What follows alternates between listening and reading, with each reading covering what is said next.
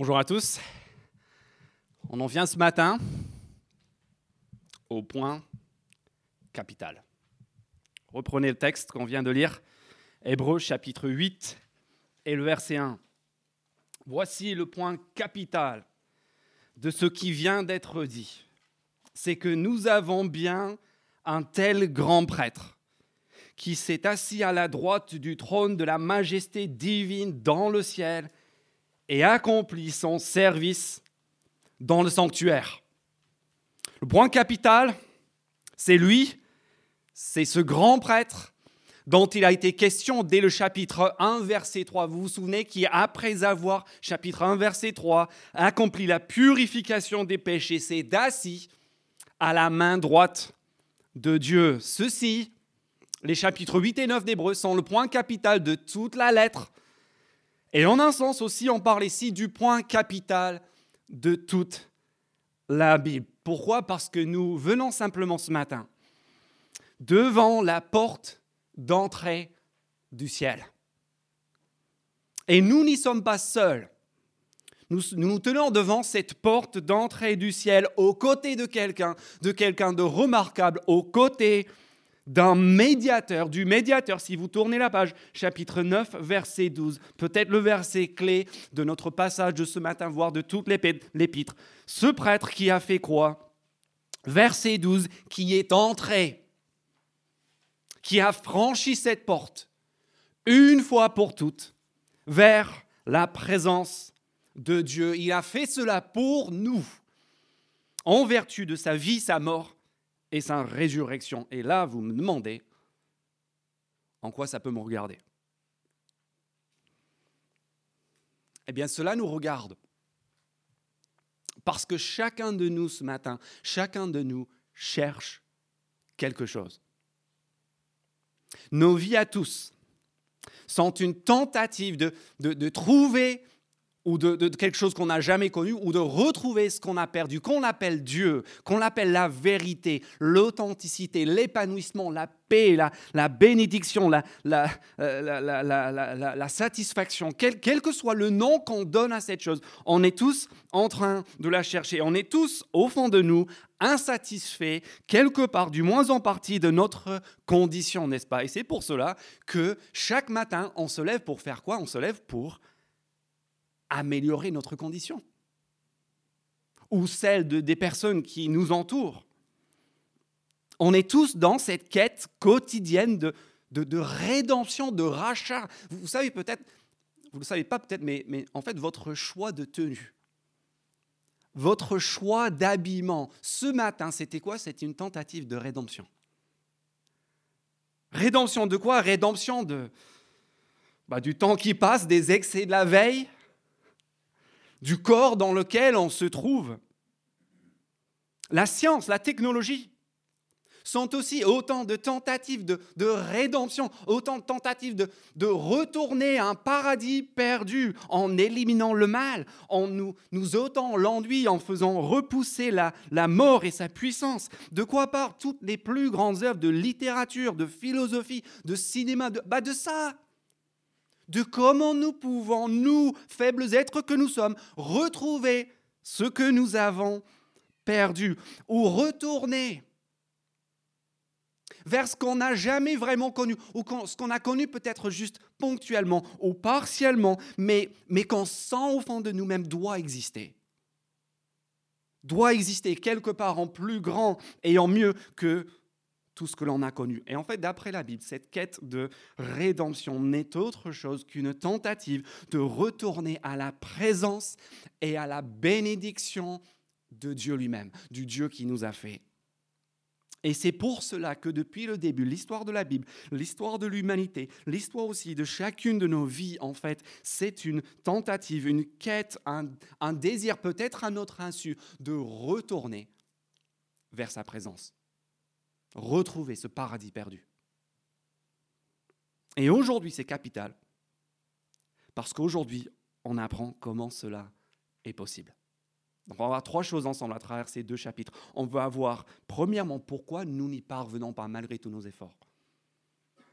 D'abord, on va voir la route barrée du chapitre 8, verset 1 jusqu'au chapitre 9, verset 10. Ensuite, nous allons voir comment Christ est allé, a franchi cette porte, est entré en la présence de Dieu vers sa paix, vers sa bénédiction pour nous. L'accès ouvert. Et en troisième lieu, nous allons voir en quoi cela transforme notre présent, notre passé et notre futur. Premièrement, la route barrée. Pourquoi nous ne parvenons pas à retourner au ciel, à retrouver ce paradis perdu? Et pour comprendre cela, on a besoin de regarder chapitre 8, verset 1 jusqu'au chapitre 9, verset, euh, verset 10. Et là, nous allons voir en fait que tout ce mouvement, tout ce mouvement de Christ vers le ciel, en fait, est calqué, Christ qui, qui va vers le ciel en tant que grand prêtre, est calqué sur le chapitre central du livre central du Pentateuque des cinq premiers livres de la Bible. Tout cela est calqué sur le plus grand jour du calendrier juif qui nous est rapporté en Lévitique chapitre 16. Et cette cérémonie, qui était la plus grande cérémonie de l'année pour les Juifs, s'appelle le grand jour des expiations. Si vous n'avez jamais entendu parler de ce jour, ce n'est pas bien grave, vous pouvez lire cela plus tard, Lévitique chapitre 16, vous comprendrez mieux Hébreu chapitre 8 et 9. Mais en gros, voilà ce qui se passait. En ce jour, c'était le jour où chaque année, un homme, le grand prêtre, qui, était le représentant de tout son peuple, faisait quelque chose d'inouï. Il était capable d'entrer vers la présence de Dieu dans le sanctuaire, le temple qui était au milieu, au centre de la vie de son peuple, le lieu de la présence symbolique de Dieu. Et quand il entrait dans ce sanctuaire, il se présentait devant l'objet central dans ce sanctuaire qui était l'arche de l'alliance. La, boîte qui contenait les tables, les, tables de l'alliance, les dix commandements et toute la loi qui a été donnée à Moïse. Il entrait dans le sanctuaire, il se présentait devant cette arche de l'alliance qui rappelait toutes les exigences de Dieu envers son peuple, et puis il aspergeait sur cette boîte le sang. Le sang d'un animal qui, qui, qui était censé représenter le peuple, la mort que le peuple aurait dû subir en vertu de son incapacité à respecter, cette loi. Il aspergé le sang sur cette arche, sur l'alliance, pour ainsi parler. Et grâce à cette action, et grâce à ce jour, l'action de ce grand prêtre, vous savez quoi?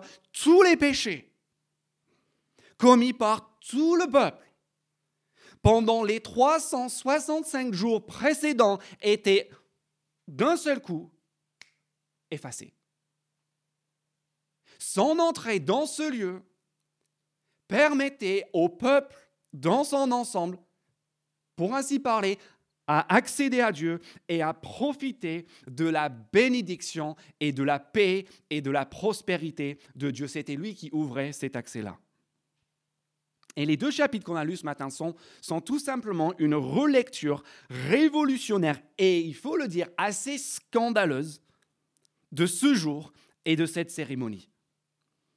On va voir que ces, deux chapitres reprennent ces trois éléments. Ces chapitres nous parlent du sanctuaire, ils nous parlent de cette alliance et ils nous parlent aussi des rites, le rite de sang qui se, faisait euh, devant ce lieu et il reprend ces trois éléments du chapitre 8, verset 3 jusqu'au chapitre 9, verset 10, pour nous montrer quelque chose d'extrêmement ironique, pour nous montrer que ce rite qui était censé procurer l'accès à Dieu, à tout le peuple, était en réalité un exercice d'obsolescence programmée. Tout cela était là pour nous montrer, non pas que le peuple avait accès à Dieu, mais qu'en réalité, leur route à lui, à Dieu, à sa présence et à sa bénédiction, comme notre route à nous, était barrée.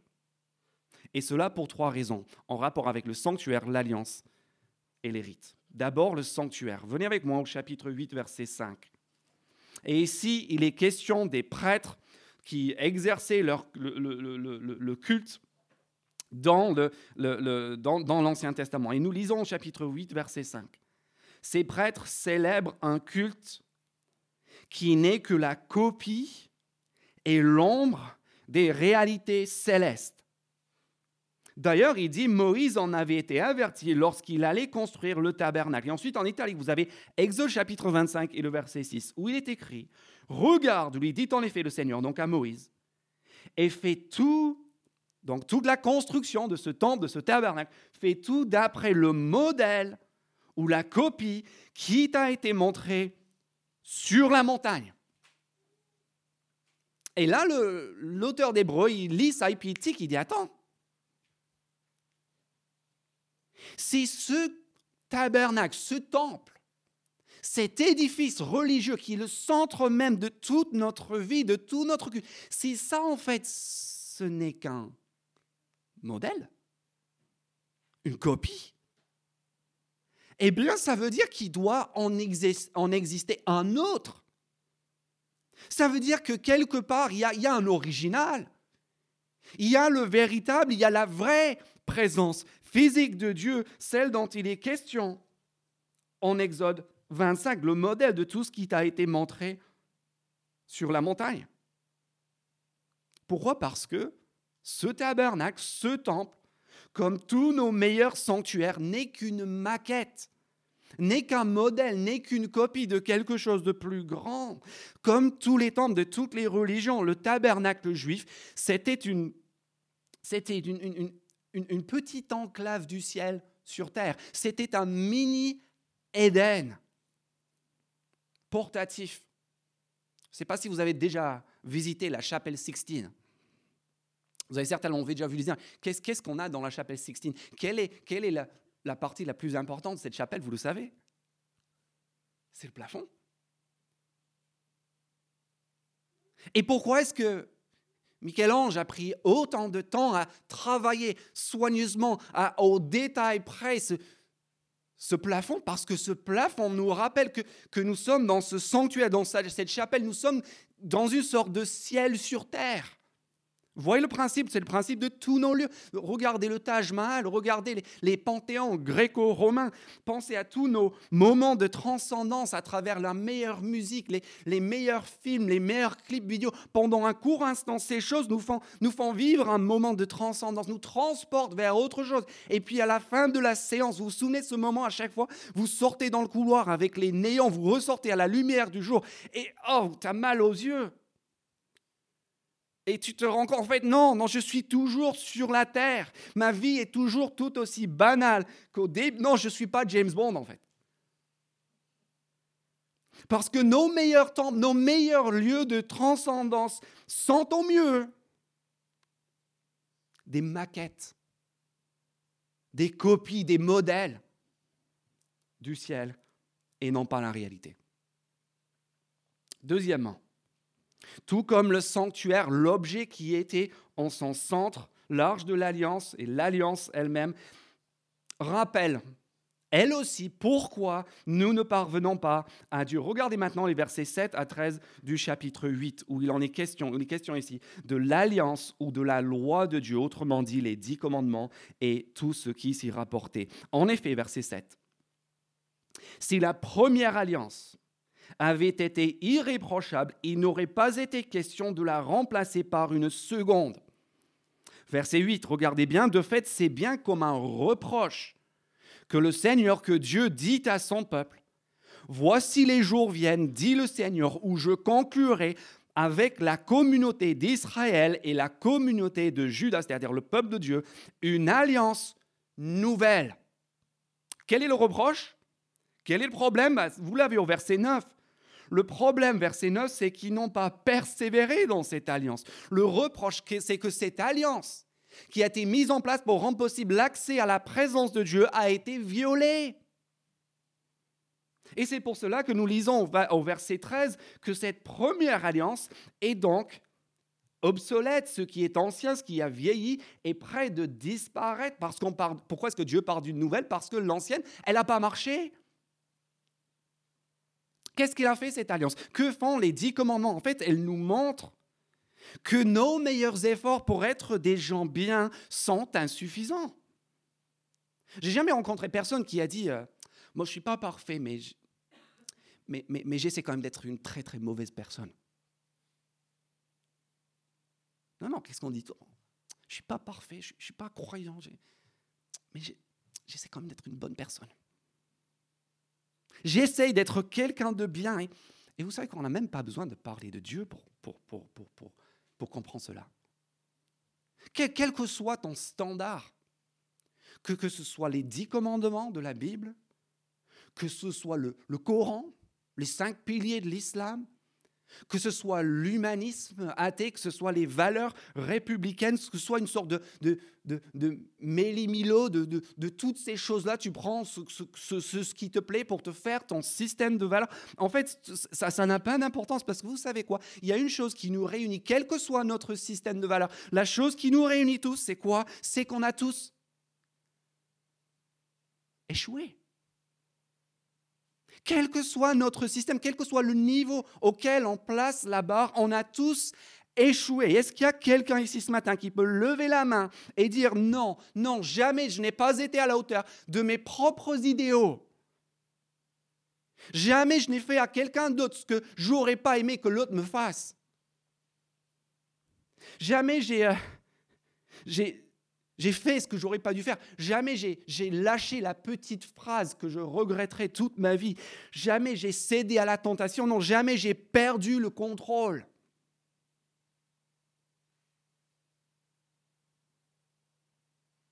Vous voyez, nos standards sont tous différents, mais ce qui nous réunit tous, c'est l'échec, c'est la culpabilité. Objective quels que soient tes standards. Et c'est exactement la fonction de cette alliance première de ces dix commandements qui est là, non pas pour nous faire accéder à Dieu finalement, mais, mais au final pour nous donner chaque jour le souvenir de nos fautes et de leurs conséquences. Et la raison pour laquelle, vous savez quoi, nous ne parviendrons jamais à créer le ciel sur terre, du moins tant que moi je suis de la partie. Parce que je vous garantis, si vous êtes tous parfaits, moi je vais venir, je vais tout gâcher. Et je parie que je ne suis pas le seul. Voyez le message, nos meilleurs temples, nos meilleurs lieux de transcendance ne sont que des maquettes et des copies et non pas la, véritable expérience du ciel et de la présence de Dieu. Nos meilleurs efforts pour être de bonnes personnes sont insuffisants. Et en troisième lieu, c'est le message des dix premiers versets du chapitre 10, nos meilleurs rites n'ouvrent pas une voie définitive vers Dieu. Je ne vais pas relire les premiers versets du chapitre 9, versets 1 à 5, qui racontent avec un détail splendide euh, tout l'appareil cultuel, tout le bazar qu'il y avait dans cette tente, dans ce temple, comme dans tous nos temples. Il y a toujours divers objets, chacun avec leur symbole et leur message, etc.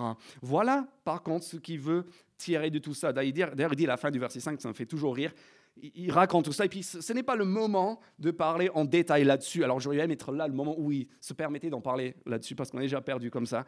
Mais voilà le message. Le message, verset 6. L'ensemble, tout ce, cet appareil cultuel pour tous ces rites était ainsi disposé. Pardon, étant ainsi disposé, les prêtres qui font le service entrent en tout temps dans la première partie du tabernacle. Y a une première zone d'accès, de, mais dans la seconde, Ici, on est dans le centre du sanctuaire, dans le lieu très saint. Seul le grand prêtre peut entrer, et ce, une fois par an, non sans y apporter du sang qu'il offre pour lui-même et pour les péchés du peuple. Et voilà le message, verset 8. Le Saint-Esprit montrait par là quoi? Le Saint-Esprit, dit-il, montrait par là, par tout cet appareil cultuel, montrait quoi? Que le chemin du lieu très saint le chemin de l'accès à Dieu n'était pas révélé, n'était pas ouvert tant que le premier tabernacle était dressé. Voyez le message? Il dit, regardez tous ces rites. Dans, la complexité, nous échappent complètement, qui étaient tellement coûteux, ces cadavres d'animaux qui, qui sont à droite et à gauche, du sang partout, des cérémonies, tout le peuple rassemblé. Et tout cet effort aboutit à quoi?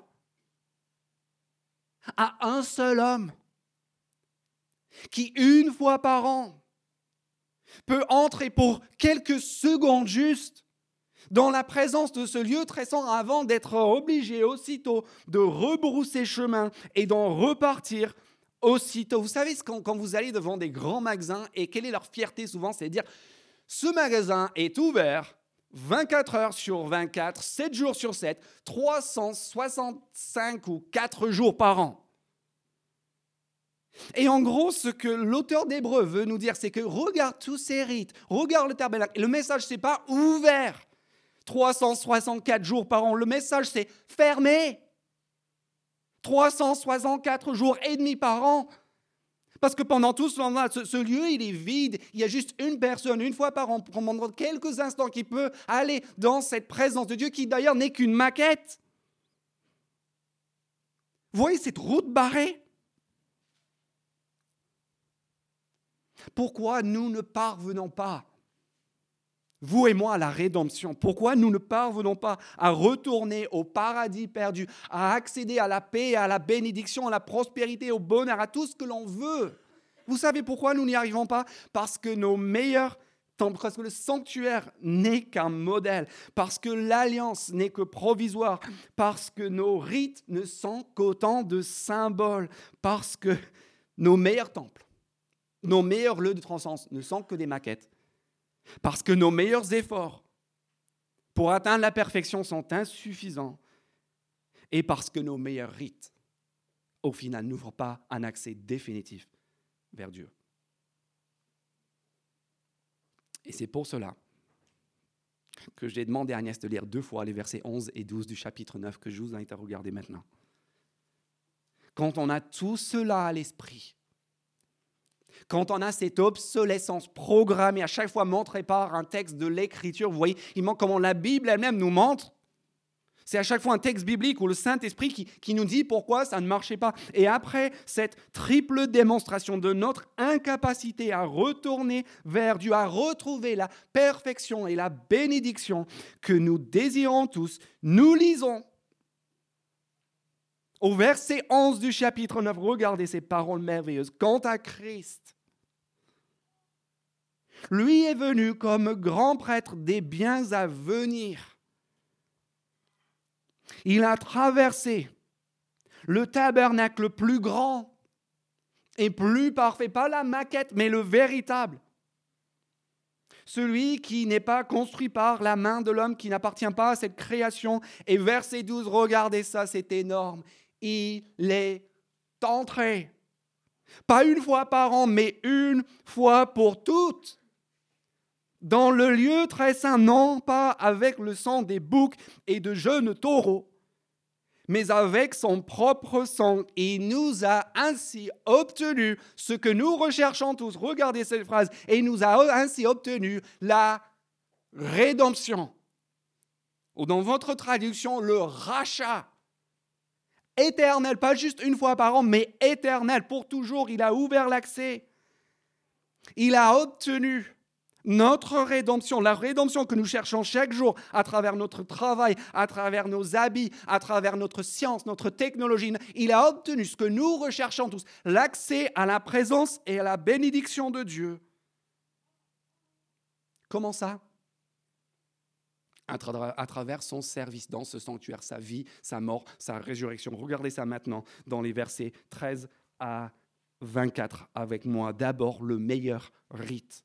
Versets 13 et 14, le meilleur rite de l'offrande d'une vie sans défaut. En effet, verset 13, voilà pourquoi ça marche le sang des boucs et des taureaux ainsi que la cendre d'une vache dont on asperge ceux qui sont souillés, tous ces offrandes, ces rites, les rendent saints en leur procurant une pureté rituelle. Verset 14, regardez la logique. Si tel est le cas, si ça, ça marche à l'époque pour eux, sur le plan symbolique, eh bien, le sang de Christ Verset 14. Qui s'est offert lui-même à Dieu par l'Esprit éternel comme une victime, regardez bien, sans défaut. La vie parfaite, le sang 100% innocent, qui ne coule pas dans nos veines, mais qui coulait dans les siennes. Le sang de cette victime sans défaut, verset 14, purifiera d'autant plus votre conscience des œuvres mortes, de nos tentatives de rédemption personnelle, afin que vous serviez le Dieu vivant. Si le rite des animaux a été suffisant pour purifier au grand jour des expiations, a fortiori, a le sang sans défaut du Christ Jésus, le Fils parfaitement obéissant qu'on a vu auparavant. Ensuite, après l'offrande de sa vie sans défaut. Ensuite vient une alliance meilleure, versets 15 à 22, scellée par sa mort. Et ici, un jeu de mots sur le mot testament ou alliance. En fait, en grec, dans l'original, c'est le même mot. Testament, comme lorsque quelqu'un meurt, et alliance, comme un, un pacte qu'on scelle entre deux parties. C'est le même mot. Et dans les deux cas, un testament ou une alliance, un testament de quelqu'un qui meurt et une alliance dans la Bible sont scellés dans les deux cas par le sang, par une mort. Et c'est pour cela qu'il dit dans les versets 15 à 22 que la mort de Jésus scelle une alliance, inaugure une alliance nouvelle. Regardez-moi le verset 15 et suivant. Voici pourquoi. Il est le médiateur d'une alliance nouvelle. Sa mort est intervenu pour le rachat, la rédemption des transgressions commises sous la première alliance, afin que ceux qui ont été appelés reçoivent l'héritage éternel promis. Verset 16 du chapitre 9. En effet, là où il y a un testament, comme quand quelqu'un meurt, il est nécessaire que la mort du testateur soit constatée. N'est-ce pas? Logique. Verset 17. Un testament n'entre en vigueur qu'en cas de décès. Tant que tu n'es pas mort, ton, ton testament n'a aucun effet puisqu'il n'a aucun effet, verset 17, qu'en tant que le testateur vit. Et là, il bascule sur l'autre image de cette alliance ou de ce testament. Il revient, il pense à l'alliance de Sinaï. Et il dit, verset 18, c'est pourquoi même la première alliance a été inaugurée avec du sang. Tout ce qu'il veut dire, c'est que la mort de Jésus scelle ce testament ou cette alliance nouvelle. Et on va en parler davantage la semaine prochaine de ce, que cela veut dire. Et puis en troisième lieu, après sa vie, après sa mort, troisièmement, verset 24, début du verset 24, pour boucler la boucle avec le chapitre 8, verset 1 et 2, où le grand prêtre s'est assis à la droite du trône de la majesté divine dans le ciel pour entrer dans ce lieu où nous voulons tous aller nous lisons comment par sa résurrection 9, 24, Christ est entré non pas dans une maquette terrestre du ciel, mais dans le tabernacle véritable de la présence de Dieu. Verset 24 du chapitre 9. En effet, Christ, à la différence du grand prêtre juif, n'est pas entré dans un sanctuaire fait par la main de l'homme, dans une simple copie, maquette de l'original. Il est entré dans le ciel même afin de se présenter maintenant pour nous devant Dieu. Et ça, ça, mes amis, c'est le point capital. Ça, c'est notre point de départ. Ça, c'est ce que Christ a fait pour nous, l'offrande d'une vie parfaite la mort pour sceller une alliance meilleure et sa résurrection, entrée, montée, élevée au ciel pour nous devant Dieu.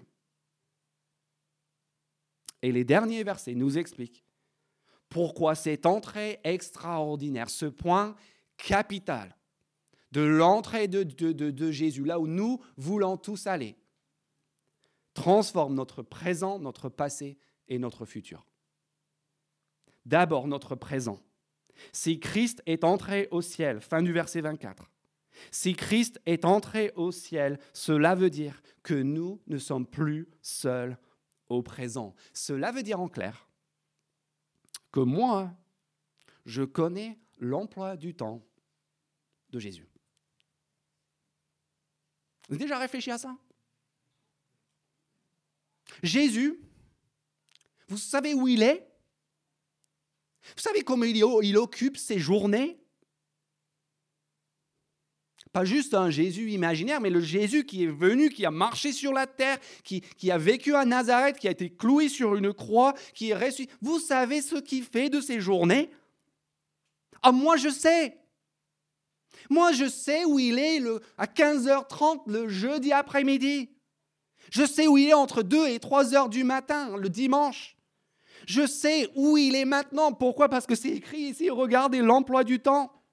Pourquoi Jésus s'est donné à la croix? Pourquoi il est ressuscité? Regardez cette phrase bouleversante. Il est entré dans le ciel, verset 24, fin du verset 24, dans le ciel même. Pourquoi? Afin de se présenter, de se tenir maintenant, au présent, à cet instant précis. Pour qui? Pour nous, devant la face de Dieu. Ça, c'est l'emploi du temps de Jésus-Christ. Vous savez ce qu'il fait de ses journées, jour et nuit? Il est là et il se tient. Pour Jonathan Spencer, devant la face de Dieu lui-même, le Dieu que nul ne peut voir et vivre. Et lui se tient là. Il plaide. Il intercède. Il secourt notre faiblesse. Il remédie à notre incapacité d'aller vers Dieu pour nous-mêmes. On n'est plus seul. On n'est plus démunis devant le grand tout. Parce qu'il y a un prêtre qui nous défend, qui nous secourt, qui nous porte, pour que pas une seule personne ici ne soit exclue de la présence de Dieu et de sa bénédiction. Après le présent, le, passé. Versets 25 à 26. Non seulement nous ne sommes plus seuls au présent, mais en plus nous sommes plus enchaînés par notre passé. Regardez la deuxième conséquence de son entrée au ciel. S'il est entré au ciel, verset 25, dans le tabernacle céleste, pas juste une fois par an, ponctuellement, mais une fois pour toutes, et qu'il est resté, ça veut dire quoi? Ça veut dire que son sacrifice a marché. Ça veut dire que son sang a été efficace pour obtenir et permettre la présence permanente de quelqu'un devant la face de Dieu. Verset 25. Et ce n'est pas pour s'offrir lui-même, 25, plusieurs fois qu'il est entré comme le grand prêtre qui entre chaque année dans le sanctuaire pour offrir un autre sang que le sien. Si tel avait été le cas, il aurait dû s'offrir plusieurs fois depuis la création du monde, mais maintenant, à la fin des temps, il s'est révélé où il est entré une seule fois pour abolir, regardez ce mot, pour abolir le péché par son sacrifice. Et j'insiste dessus parce que je parie que je ne suis pas le seul à avoir connu dans ma vie, chapitre 9, verset 9, le problème, le fardeau d'une conscience qui n'est jamais tranquille. Est-ce que vous l'avez connu ça, une conscience qui n'est jamais tranquille? Peut-être ce matin, votre conscience qui n'est jamais tranquille, jamais tranquille devant Dieu, jamais tranquille devant les autres, jamais tranquille devant le miroir devant l'image de nous-mêmes que nous voyons chaque matin, cette honte, ce regret, les sueurs froides des fois à 3 heures du matin, le péché qui te regarde, parfois littéralement chaque jour sur ton parcours quotidien.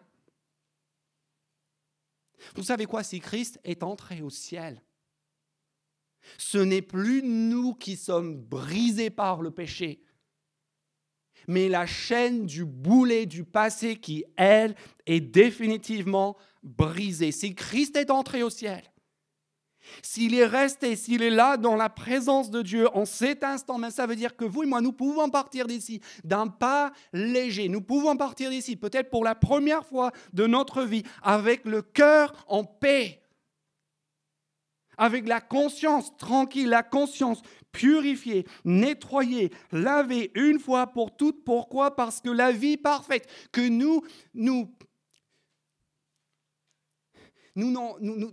en voulons tous les jours de ne pas avoir vécu, il y a quelqu'un qui l'a mené. Ton prêtre, ton médiateur, ton représentant, il a mené cette vie parfaite que toi, tu n'as pas été capable de mener. Et mieux encore, il a réglé la dette que mérite ta faute.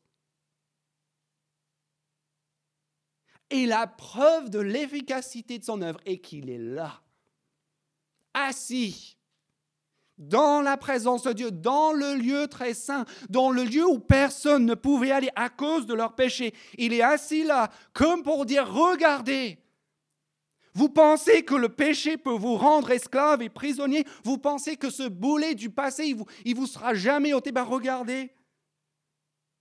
Regardez ce qui vous bloque, ce qui vous sépare de la présence, de la paix, de la bénédiction de Dieu. C'est simple, rien parce que lui, il est dans la présence de Dieu. Et c'est pour cela que votre conscience peut être apaisée ce matin à condition de venir à lui. Le péché ici, comme la mort au chapitre 2 est démasqué, aboli, n'a plus lieu d'être, n'a plus d'emprise sur nous. Voilà la grandeur de ce Jésus. Et enfin, si Christ est entré au ciel pour nous, non seulement nous ne sommes plus seuls dans le présent, non seulement notre passé ne doit plus nous enchaîner, mais en troisième lieu, en plus, nous n'avons rien à craindre pour l'avenir. Ça, c'est le message des versets 27 et 28. La logique est la suivante. Si Christ est entré au ciel, si Christ est assis, comme on l'a vu depuis le chapitre 1 d'Hébreu, si Christ est assis à la main droite du Père, ça veut dire que vous et moi, nous connaissons maintenant le futur. Nous savons comment cette histoire va se terminer. Il y a un seul dénouement possible s'il est à la place d'autorité suprême dans l'univers grâce à sa vie, sa mort et sa résurrection. C'est quoi le, seul dénouement possible? C'est le chapitre 9, verset 27. Regardez l'avenir, il est réservé aux êtres humains de mourir une seule fois, après quoi vient le jugement. Souvenez du chapitre 4, verset 13, aucune créature n'est cachée devant lui. Tout est nu et découvert aux yeux de celui à qui nous devons rendre des comptes. Ce matin, tu peux te cacher de moi.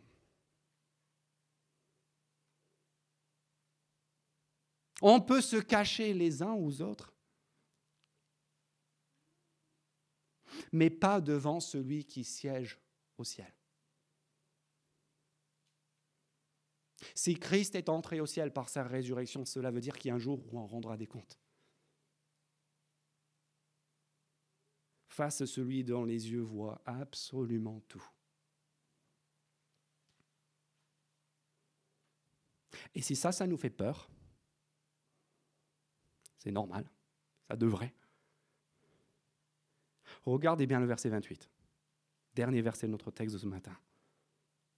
Regardez pourquoi Christ est apparu une première fois au ciel devant Dieu. Pourquoi est-ce qu'il a fait ça, verset 28 Il est apparu une première fois au ciel par sa résurrection pour que sa seconde apparition, cette fois-ci sur la terre, ne soit justement pas un jour d'effroi, mais un jour de joie, un jour de salut final, le jour où nous, nous le suivons, où nous franchissons le seuil de cette porte que lui, il a enfoncée par sa résurrection. Regardez bien le verset 28, dernier verset. De même, Christ s'est offert, voilà le message pour notre, notre avenir, pour notre futur. Christ s'est offert une seule fois pour porter les péchés de beaucoup d'hommes, pour les habituer, ça c'est Ésaïe 53, pour porter les péchés de beaucoup, beaucoup d'hommes. Pourquoi il est venu?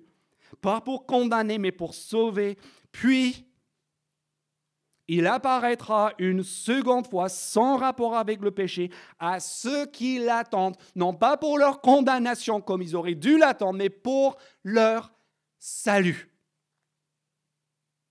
Ça, c'est la troisième conséquence du fait que Jésus est entré au ciel. Nous connaissons l'avenir. Et cet avenir, si nous avons placé notre confiance en Jésus-Christ, n'est plus à craindre. Et ça, c'est le point capital. C'est le point capital de tout ce que nous avons vu, de tout ce que la Bible veut nous dire. Le point capital, c'est Jésus, notre grand prêtre, notre représentant devant le Père, et en particulier son service au sanctuaire, pour que nous ne soyons plus seuls au présent, pour que nous ne soyons plus enchaînés par notre passé, pour que nous n'ayons plus rien à craindre à l'avenir à cause de l'offrande d'une vie parfaite, à cause d'une mort qui scelle une alliance nouvelle et meilleure, et à cause de la résurrection qui, je le répète, enfonce la porte du ciel pour nous, qui ouvre l'accès, en d'autres mots, à la paix, à la bénédiction et au bonheur que chacun de nous, que chaque être humain depuis la nuit des temps recherche. La porte, mes amis, elle est là.